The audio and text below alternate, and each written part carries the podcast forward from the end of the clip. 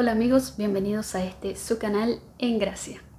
Hoy quiero compartir con ustedes las reflexiones del pasaje del Evangelio de este domingo. Este domingo leemos el Evangelio según San Marcos, capítulo 7, versículos del 1 al 8, 14, 15 y del 21 al 23. Y en este pasaje del Evangelio vemos que hay aquí una diatriba, una polémica acerca de qué es lo que realmente implica tener fe, practicar la fe, creer en Dios. Y por un lado vemos a los fariseos y a los maestros de la ley que se quedan viendo este ritual exterior, este ritual externo que implicaba para los judíos el lavado de las manos antes de comer y significaba una purificación,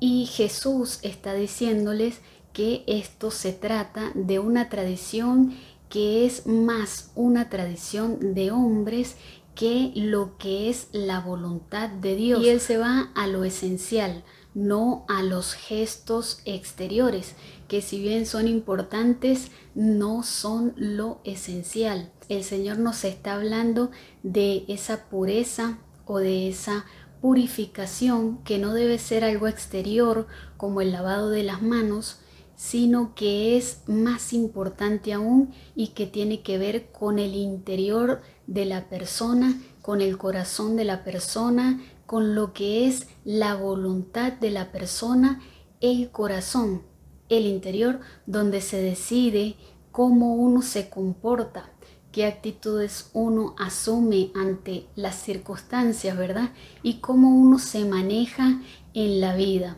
con uno mismo, en relación con Dios y también en relación con los demás.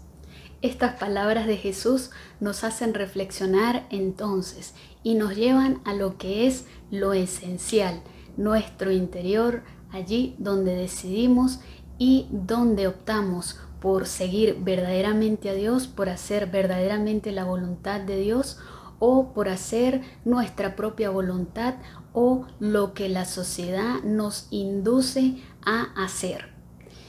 Y Él nos está dejando bien en claro que la pureza se decide en el interior y es del interior de la persona de donde salen todas esas maldades o también todas las bondades. Con el auxilio de Dios nosotros podremos decidir siempre para que de nuestro interior salga siempre bondad, porque sabemos que la naturaleza humana, que todos los seres humanos, que todas las personas vivimos en la naturaleza caída, es decir, que necesitamos de la gracia y del auxilio de Dios para ser fuertes en el bien, para ser fuentes de bien y para dejar así que Dios obre en nosotros y que seamos instrumentos suyos en este mundo necesitado de Dios.